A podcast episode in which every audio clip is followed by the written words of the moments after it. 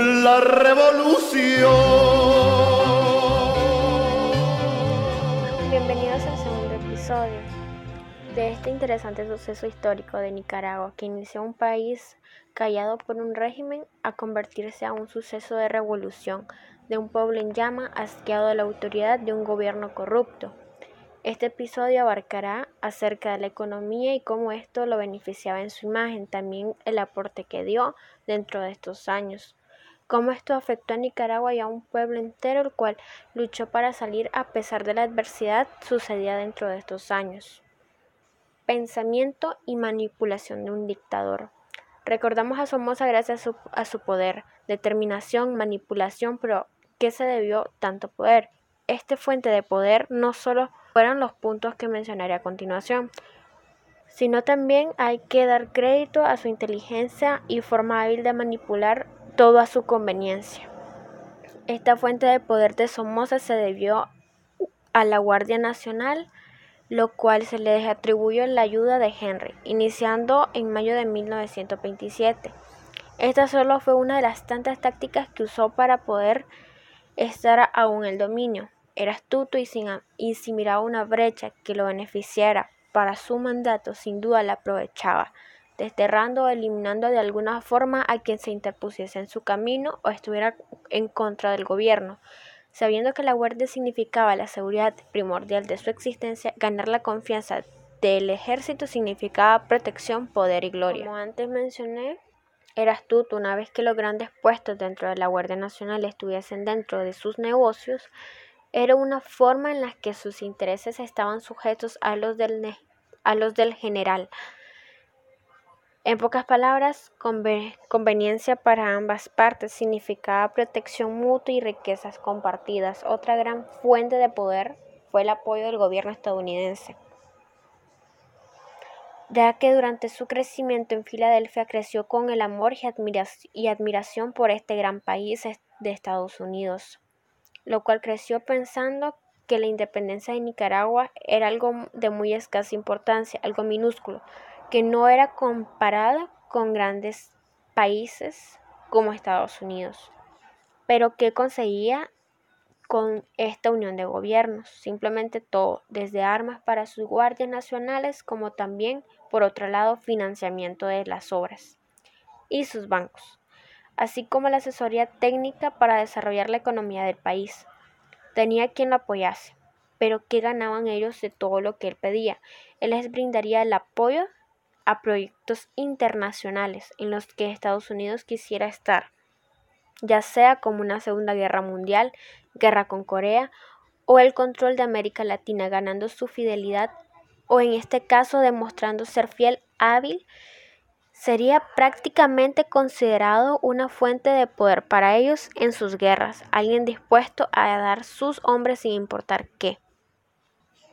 Este fue todo el apoyo que él obtuvo en el régimen. Bueno, no.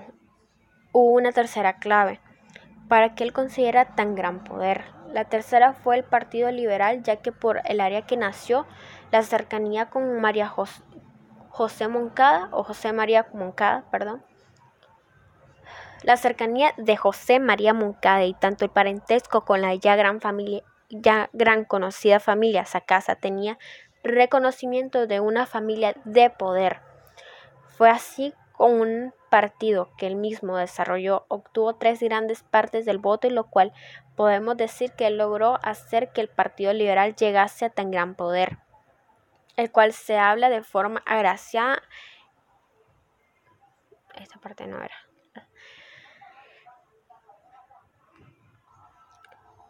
Que el Partido Liberal llegase a tan gran poder. En, pocas palabras, ser popular entre la gente y venir de una buena familia le abría puertas al camino para su poder. Exportaciones.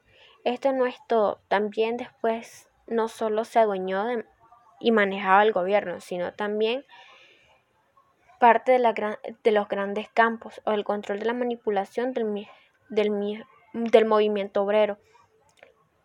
Otra de sus jugadas y piezas clave fue la manipulación de obreros y sindicales del país, logrando así el poder Congreso de Obras logrando así el primer Congreso de Obras y Campesinos de Nicaragua en la Confederación General del Trabajo y fundó la Casa del Obrero.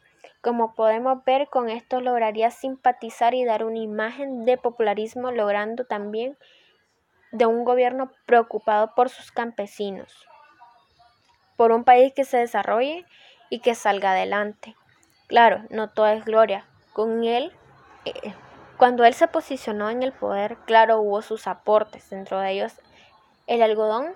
Este producto llegó a su máximo a finales de los 70. Pero por supuesto, esto significaba aumento de la economía, pero también venía de la mano, como ya dije antes, no todo es gloria, y venía de la mano con la sobreexplotación de trabajo en el campo, expiración de tierra, desplazamiento de forma de sobrevivencia. Esto conllevó a buscar otra materia prima, en este caso la ganadería en la zona norte, central norte del país, buscar más materia prima y sacarle, provecho. Durante su régimen hubo gran aportación económica. Se le puede dar crédito que, que por él se buscó otros medios para que la economía avanzara. Apoyo a otras áreas de materia prima, como la industria cafetalera, algodón, y el ganado, siendo así que las exportaciones estaban en su apogeo. No todo el crédito se le puede dar a él, sino también a la época y su avance en la tecnología. Después de la Segunda Guerra hubo un crecimiento exponencial en los Estados Unidos. Como ya sabemos y lo indiqué anteriormente, el convenio o la relación que tenían ambos gobiernos, él lo supo aprovechar para adquirir ese material de tecnología para la época y así usarlo en Nicaragua crecimiento económico. No solo podemos hablar de qué se exportó o qué creció sin mencionar el crecimiento del PIB durante estos años. En el año de 1920, antes de que él llegara al poder, por persona era de 1526, mientras que en el año en que él quedó como presidente creció aún 1750, por lo que cada año aumentaba una minúsculo un minúsculo de 7.3 en los años siguientes siguió aumentando hasta llegar a 4.750. Hasta el año en que él hasta que en el año que lo consiguieron sacar el poder llegando a un 1750, 1780, decayendo. Claro, él no fue, él no fuera logrado aumentar tanto si no fuera la explotación y su convenio cosas que también él jugó una mala le jugó una mala pasada, al punto de que fue uno de los factores que lo llevó a su caída, ya que se puede ver que aumentó el apoyo de materias primas como ganado. No todo es color de rosa, la, la mala paga, trabajo forzado, grandes jornadas de trabajo y un trabajo mal pagado que apenas alcanzaba con el diario, disgustó a tal grado que ayudó a que el pueblo se levantara y la llama de la justicia por un trabajo digno y sin régimen ardiera hasta que lo que hoy conocemos. Lo cual se estarán preguntando, ¿cómo fue que Nicaragua se realzó económicamente gracias al apoyo de la, de la alfabetización, como también ya la llegada del poder violeta se detuvo, la, detuvo la decaída de producción de Nicaragua? Se realizó reformas estructurales que requería el apoyo de los organismos internacionales, Banco Mundial, BIP, Fondo Monetario Internacional, hubo planes, proyectos para poder hubo planes, proyectos también para poder levantar la economía, como también países que apoyaron a Nicaragua.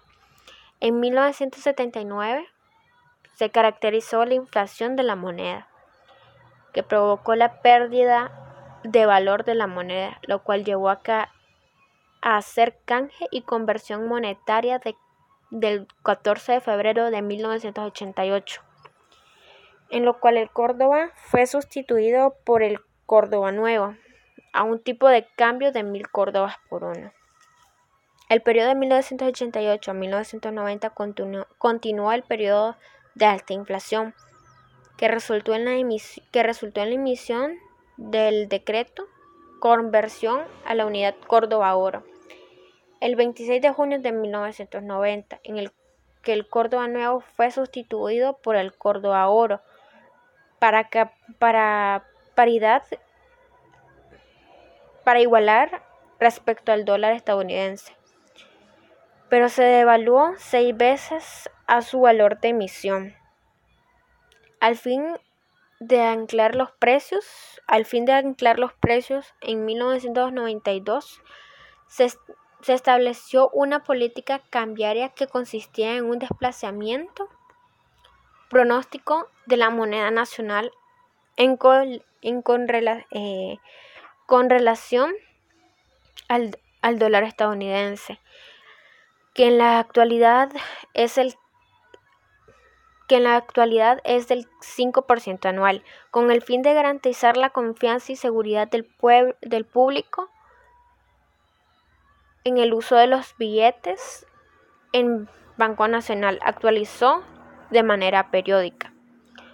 Vivencia de un ciudadano. No solo podemos hablar de cómo estaba en su apogeo la agricultura, las exportaciones, sino también cómo, los ciudadanos podían conseguir su alimento y su día a día. Tenemos, tenemos que hablar también de cómo vivía, se vivían en esos días. El salario era muy bajo, había humillación, el transporte para llegar a sus estudios y trabajo era escaso, tenían que pedir aventón. Había mucha más pobreza, analfabeta, desapariciones de gente, sus policías no, no conocían la moral, eran agresivos, cada ciudadano vivía con miedo de salir y que no llegaran vivos a sus casas. Para hacer las compras era un mercado y en ocasiones un mercado o súper que solo tenían acceso a personas con un rango económico alto. No eran mercados como nosotros los conocemos hoy en día. En medicina eran muy pocos los médicos que te atendían, eran escasos. La mortalidad infantil era mayor de los de los de estos años. Por otra parte, la educación era muy escasa, profesores que no estaban capacitados para ser profesionales en sus clases. Podría decirse que era que un aula, podría decirse que en un aula eran unos 20, claro, si tenían la capacidad. Casi toda la población compraba el diario en sus comidas, un salario que apenas era de un 750 córdobas. Antes, perdón, los maestros notaban a sus alumnos, a sus alumnos delgados, eran jóvenes, no niños, con una edad de 18 y 19, apenas pasando la primaria.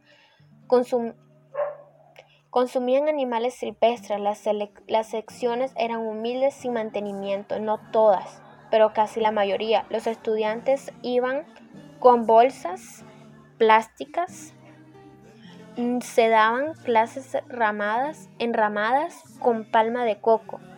Antes de que él cayera al poder, las tierras la mayoría le pertenecía a terratenientes, personas con poder que estuvieran a la par o al favor del gobierno, no del pueblo. Hasta que él cayó, las tierras se les fue quitadas, arrebatadas y con el tiempo podías adquirir, claro, no era fácil. Relaciones exteriores. Durante el mandato de, durante el mandato de Somoza tenía una relación del exterior con Estados Unidos, mostrándole fidelidad al gobierno. Pero una vez que el pueblo se levantó y el FSLN actuara, se vio que el FSLN estaba asociado con Cuba y otros países, Rusia, Venezuela, cosa que no todos les agradó, pero la mayoría sí. Aún aunque fuera un punto clave para el apoyo y así derrotar a Somoza con la revolución. Aún se mantiene esa relación en países de estos países con el fin de aportar a Nicaragua en sus tiempos de crisis.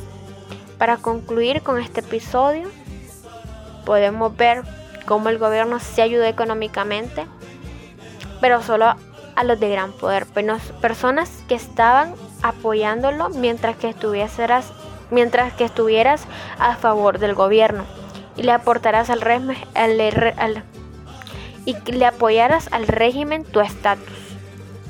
La economía crecía mientras que el pueblo escaso de medios de transporte, medicina y estudio carecía.